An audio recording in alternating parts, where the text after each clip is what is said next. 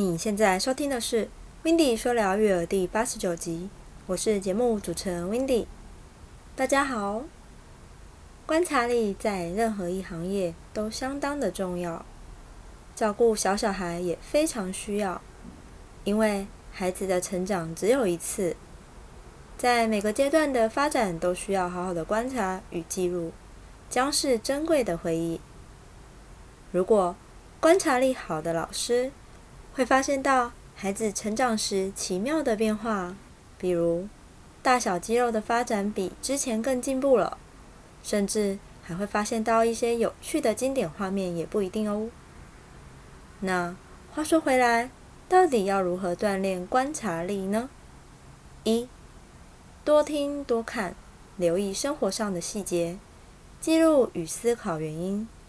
二不止多看多听，还要多问多体验，深入对象或环境，因深度参与才能深度的去了解，也能观察到不止表象的那一面。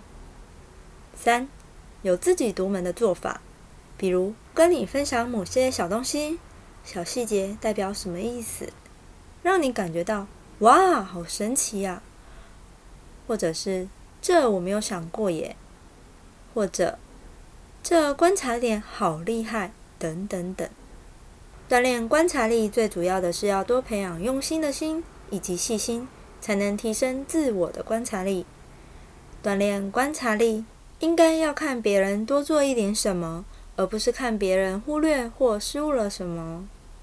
如果一个听完你的话，会特别笔记下来，事后还打成记录档回报的人，那他就是真的有把你的话记在心上。